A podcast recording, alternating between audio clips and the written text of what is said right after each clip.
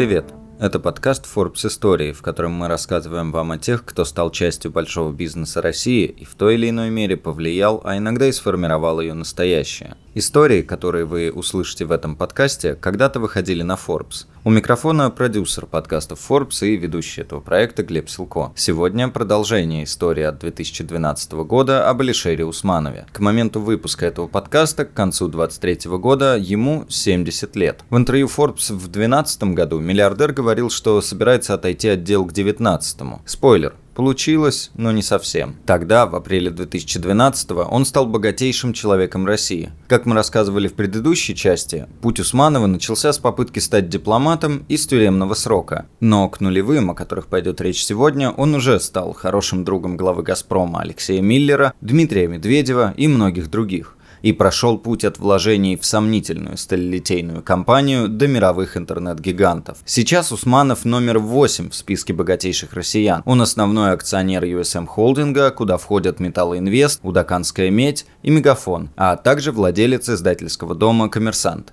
Весной 22 года миллиардер оказался под санкциями Евросоюза и США – и в том же году объявил, что переезжает на родину, в Узбекистан. Траст, основанный Усмановым, из бенефициаров которого он вышел в 2017 году, владеет яхтой Дилбар длиной 156 метров. Не самый длинный, но самый вместительный во всем мире, стоимостью в больше, чем полмиллиарда долларов. В марте 22 из-за санкций ее заморозили и с тех пор она стоит в Бременской верфи. Свое желание отойти от бизнеса Усманов в некотором смысле сдержал. В 2023 он сообщил РСПП, что выходит на пенсию и прекращает активную деятельность, а потому попросил исключить его из бюро правления Союза. Еще в 2018-м бизнесмен в интервью Forbes говорил, что по статусу и по возрасту он уже пенсионер, и в бизнес включается только по мере необходимости. И действительно, в период с 2010 по 2020 он сам и все его компании стали уделять большое внимание благотворительности деятельности. Социальные и экологические проекты в общей сложности больше, чем на 5 миллиардов долларов охватили 60 стран, в том числе Узбекистан, Италию и Великобританию. Например, в 19 он купил на Сотбис за почти 9 миллионов долларов написанный в 1892 году Олимпийский манифест, самую дорогую из когда-либо продававшихся спортивных реликвий, и передал его в дар Олимпийскому музею в Лозанне. Почему Усманова называют человеком смелых решений и рискованных вложений, а сам он говорит, что все просчитывает и знает наперед. Как миллиардер увидел будущее экономики интернета и почти лично познакомился с Марком Цукербергом. И каким был последний кирпич его капитале, добывшим ему в 2012-м звание самого богатого в России.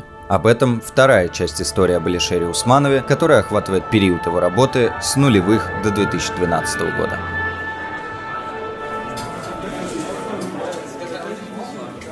Зимой 2004-го в загородном доме Алишера Усманова возле подмосковных барков гремело веселье. Были я, Алишер, Фархад Мошири, еще кто-то. Взяли водки, выпили. Дальше концерт, самодеятельность. Я играл на гитаре и пел. Алишер тоже пел. Он вообще веселый, душевный человек. И в таком отдыхе ему равных нет. Улыбаясь, вспоминает Скоч. Повод был. Усманов только что завершил фантастическую сделку по продаже акций Corus Group.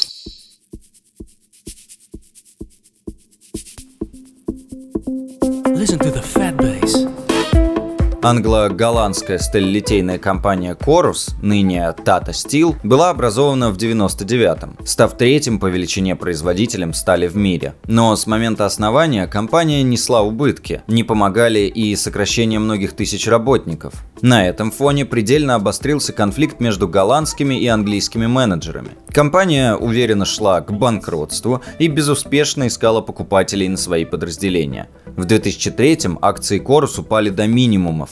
Первый небольшой пакет Усманов купил по цене 4,5 пенса за акцию, а через очень короткое время перепродал их по 8 пенсов. Именно тогда он решил ставить на Корус по-крупному. И не прогадал. Компанию практически похоронили. Но в 2004-м Корус все же сумела завершить масштабную реструктуризацию. Топ-менеджеры заключили перемирие, банки начали кредитовать компанию, и осенью она получила первую за всю историю прибыль. Зимой 2004-го Усманов продал акции Корус по 53,5 пенса за штуку, почти в 12 раз дороже, чем они стоили при покупке. Но когда он только задумал эту операцию, все, от аналитиков до банкиров, были настроены крайне пессимистично. Против были даже ближайшие партнеры Усманова. Я тогда сказал Алишеру, что мы не должны это делать. Я сделал финансовый анализ, который показал, что риск очень высок, но он купил долю в Корус за моей спиной, я об этом не знал. Вспоминает Машери. Не поверили Усманову и банки, у которых он пытался одолжить деньги. Я был в Альфе, в ВТБ, в Вебе, в Возрождении, естественно, в Газпромбанке. Все отказали. И тогда я обратился к друзьям. Говорит Усманов. Рискнуть своими деньгами решились президент банка Петр Коммерц Владимир Никитенко, бывший торговец алюминием Василий Анисимов и тогдашний помощник президента в 2012-м первый вице-премьер правительства России Игорь Шувалов. Вложив чуть больше 13% акций Корус 319 миллионов долларов своих денег и денег друзей, в 2004 году Усманов заработал для всех 614 20 миллионов долларов. А один из участников сделки, Василий Анисимов, стал партнером в его новом проекте.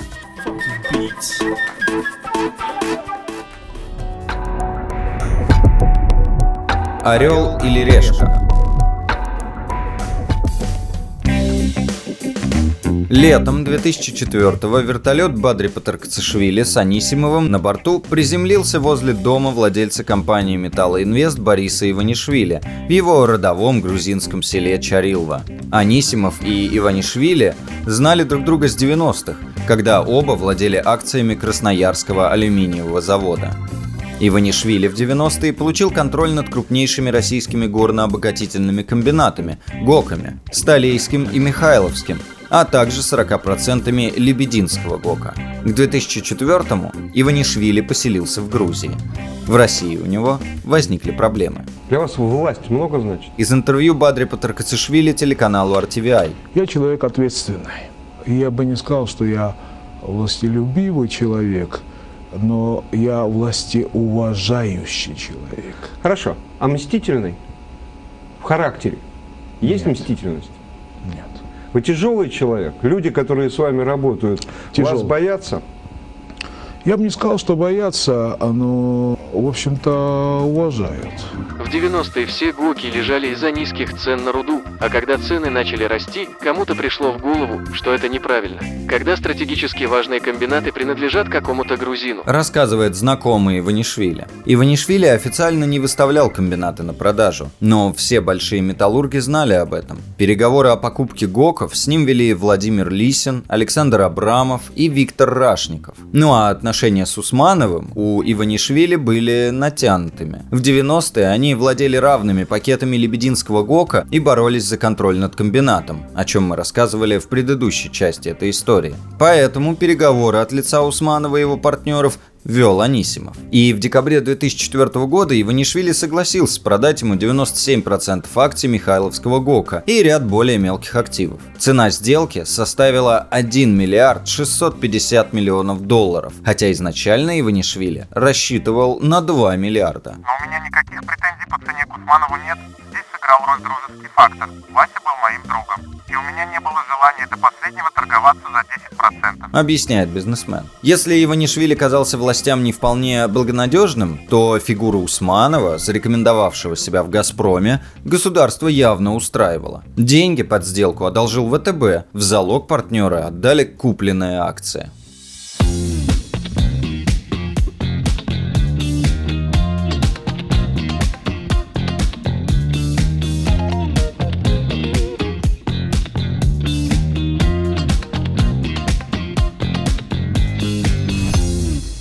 Название «Металлоинвест» досталось им по наследству от Иванишвили. Но скоро эта компания стала гораздо больше.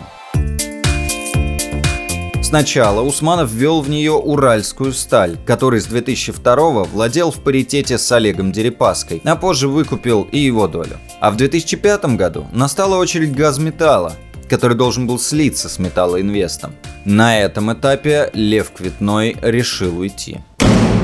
Квитной говорил, да кому нужен этот журавль в небе?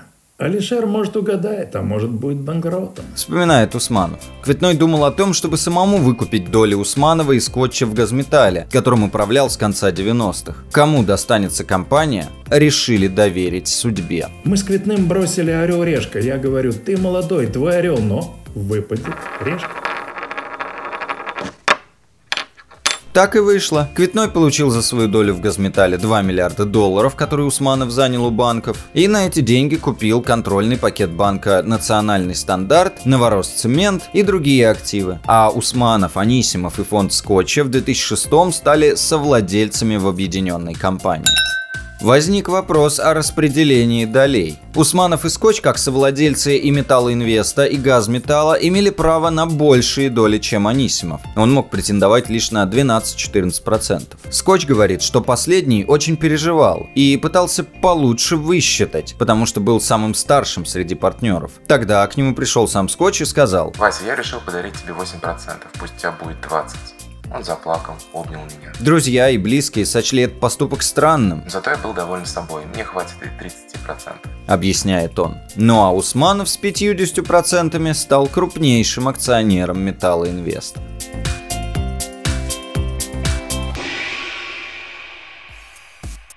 Середина нулевых – золотое время для металлургов. С 2004 по 2008 мировые цены на сталь и руду выросли в четверо.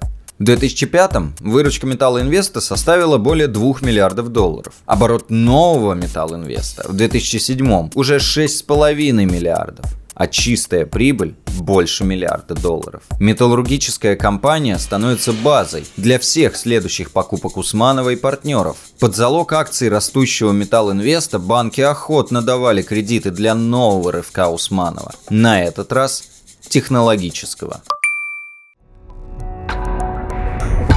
Время покупать.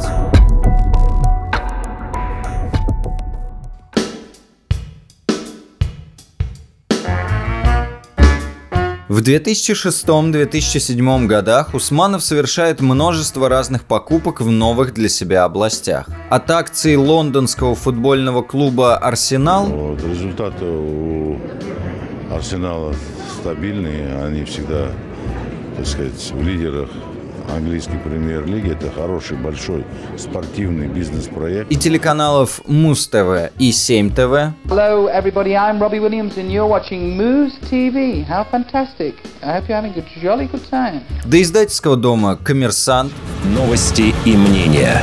Коммерсант ФМ 93,6. и сотового оператора «Мегафон». Мегафон начинается с тебя. Одни сделки выглядели как чистый бизнес. Купленные по оценкам за 50 миллионов долларов 49% акций 7ТВ, Усманов с партнером Иваном Тавриным продали Walt Disney за 300 миллионов долларов. И даже капитализация Арсенал, покупку акций которого принято считать имиджевым жестом, с 2007 года выросла вдвое. Но в случае с коммерсантом, купленным у Бориса Березовского, к бизнесу примешивалась изрядная доля политики. А покупка мегафона в определенном смысле напоминала возврат активов Газпрома.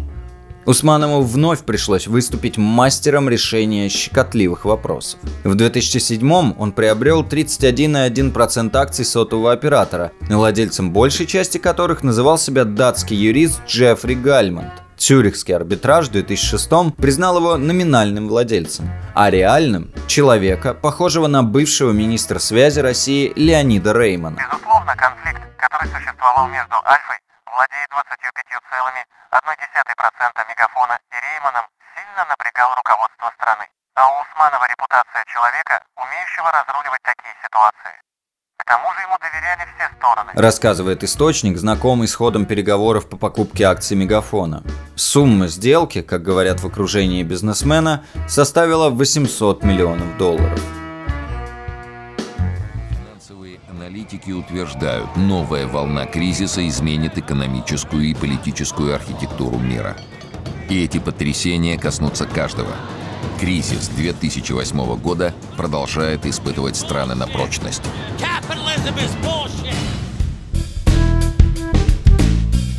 Этот год должен был стать годом больших свершений и больших денег. На этот год было запланировано IPO Металл Инвеста. Отдельно Усманов обсуждал возможность слияния металлургической компании с Норильским никелем Владимира Потанина и тогда еще Михаила Прохорова. Усманов и Потанин предлагали Прохорову выкупить его пакет. Готовясь к сделке, Усманов скупил на рынке около 4% акций Норникеля за почти 2,5 миллиарда долларов. Тогда же, за несколько месяцев до масштабного кризиса, Усманов нацелился на две крупнейшие компании российского интернета – Яндекс и Mail.ru, сейчас ВК.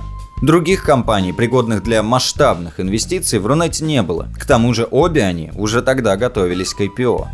Стать интернет-инвестором Усманов пытался уже давно, но его предыдущую попытку похоронил крах доткомов 2001 года. Кризис доткомов – это экономический... Из материалов телеканала РБК. Это экономический пузырь, раздувший цены на интернет-активы в период примерно с 1995 по 2001 год. Эпоха тотального предпринимательства. По опросам, в 99-м каждый 12-й американец занимался бизнесом. Достаточно было иметь компьютер и добавить суффикс .com, и компания росла на сотни процентов. В августе 1995 года индекс NASDAQ Composite закрылся на отметке 1005. За пять лет к 2000 году прибавил более 400% и достиг значения 5132,5, а затем рухнул на 77%. К сентябрю 2002 года значение индекса составило 1185. Общие потери капитализации оценены примерно в 5 триллионов долларов. Большая часть интернет-компаний и доткомов лопнули, обанкротились, были ликвидированы или проданы. Часть директоров были осуждены за растраты и введение введения в заблуждение инвесторов. К концу 90-х Усманов и Машири потеряли 32 миллиона долларов, вложенные в акции компании Unisius, и организовали интернет-биржу торговли металлом EuropeSteel.com, но проект в итоге был закрыт. Один инвестбанкир вспоминает, что в 2001-м Усманов просил о кредите на покупку рекордно подешевевшего интернет-гиганта Yahoo. Усманов подтверждает, такой проект был. Но, как и в случае с Корус, банки отказались сужать деньги. На этот раз Алишер решил действовать через надежного проводника. Им стал один из опытнейших российских интернет-инвесторов Леонид Богуславский. Он отлично знал всех на этом рынке, а среди его активов были акции Яндекса, которые он соглашался продать Усманову. Но ничего хорошего из этого не вышло. Когда говоришь с Усмановым, такое ощущение, что с тобой разговаривают четыре разных человека, один из которых настроен не очень дружелюбно. Вспоминает человек, который имел опыт трудных переговоров с бизнесменом.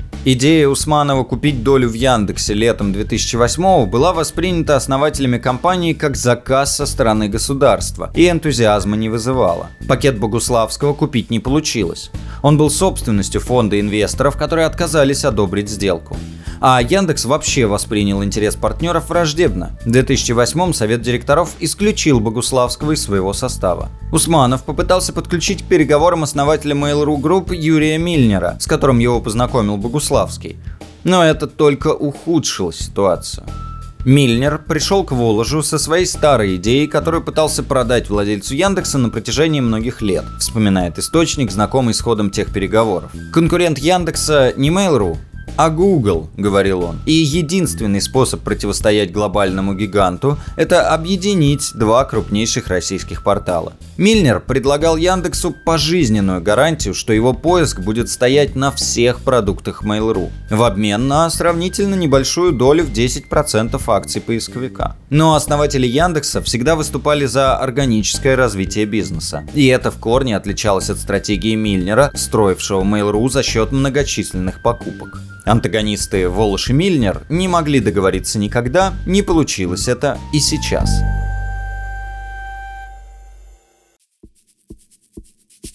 Раньше Волош просто отказывался от предложений Мильнера, но на этот раз не на шутку испугался. Как раз в это время правительственные чиновники начали обсуждать идею национального поисковика и заявлять, что российский интернет является стратегическим активом. Год назад появился мой видеоблог, Весной он стал частью живого журнала. Это уже серьезный срок, пора подвести итоги. Из видеоблога Дмитрия Медведева выпуск от 2009 года. По-моему, весной, предлагая темы для обсуждения, кто-то написал такую любопытную фразу. Нас здесь больше, чем в Государственной Думе. С этим невозможно спорить. А, нас гораздо больше.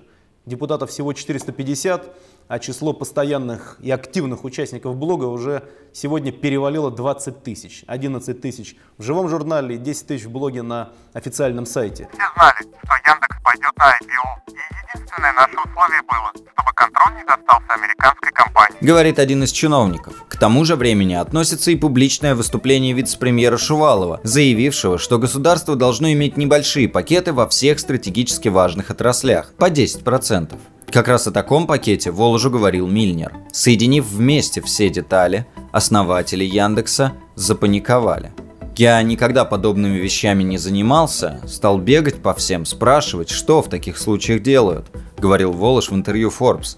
Он вышел на бывшего главу администрации президента Александра Волошина, который согласился войти в совет директоров компании. Крупнейший инвестор поисковика, фонд Беринг Восток Capital Partners, разработал проект золотой акции, дающий право вето на сделки по смене собственника, которую в итоге акционеры отдали Сбербанку, достаточно большому и достаточно нейтральному. Подвесили в такое место, откуда трудно достать, а к этому времени уже случился кризис, и все разговоры о покупке ушли сами собой, объяснял Волш. Усманов утверждает, что акционеры Яндекса превратно истолковали его намерения. Волош почему-то испугался. Я с ним разговаривал, видимо, моя энергетика на него так подействовала. Но уже к сентябрю у нас все было хорошо.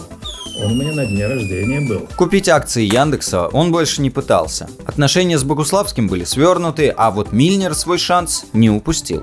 Он продал Усманову по оценкам за 300 миллионов долларов около 30% своей компании Digital Sky Technologies, владеющей крупными долями в Mail.ru, Одноклассниках, ВКонтакте и многих других. Деньги Усманова позволили DST купить новые активы и увеличить доли в старых. А потом наступило время осуществления заветной мечты Мильнера – купить акции социальной сети Facebook. Компания Мета признана в России в настоящее время экстремистской организацией и запрещена.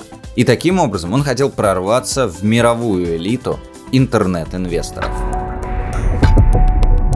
Последний миллиард.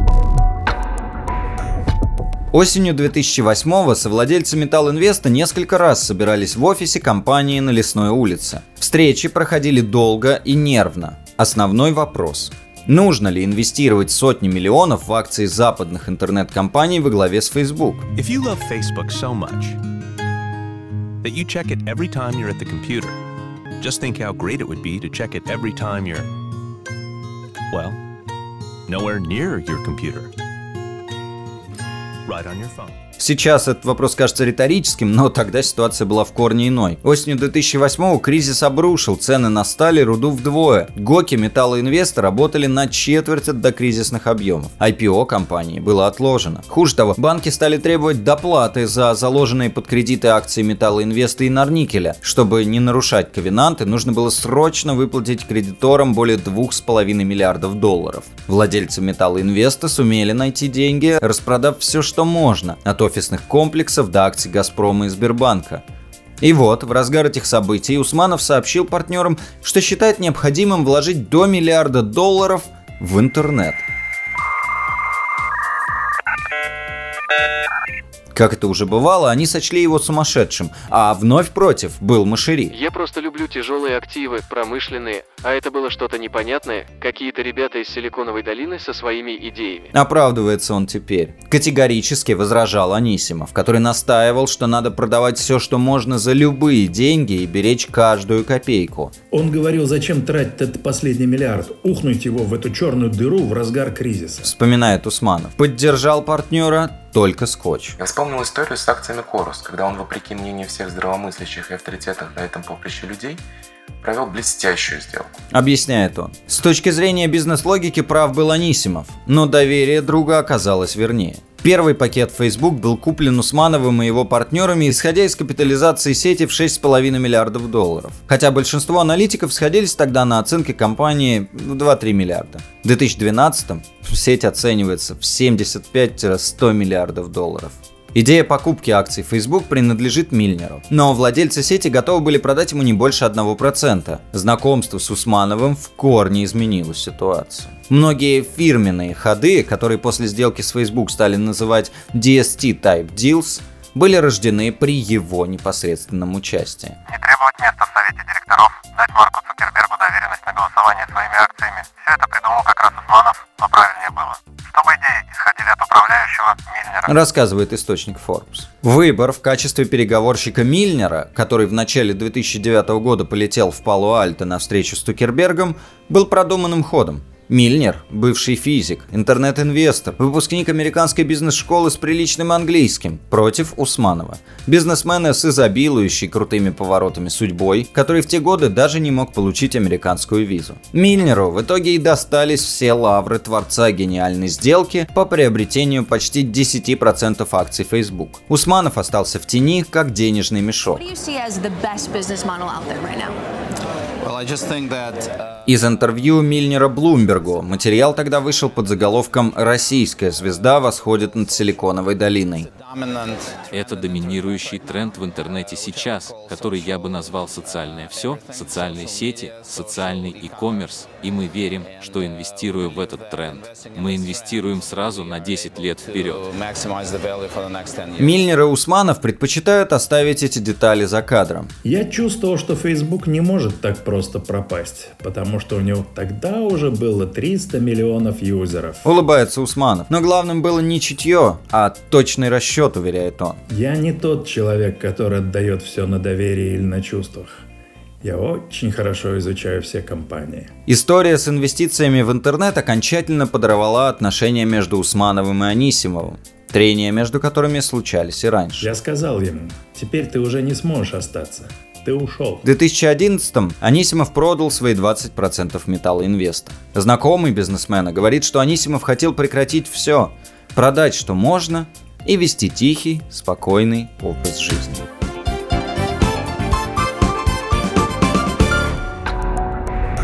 Холдинг на троих.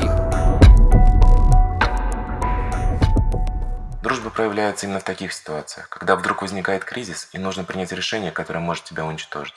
А друг тебе говорит, давай, я в это верю. Я прямо чувствую, что так будет. Рассуждает Скотч. И если здесь припираться, тогда это уже не дружба. Дружба предполагает безграничное доверие, беззащитность друг перед другом.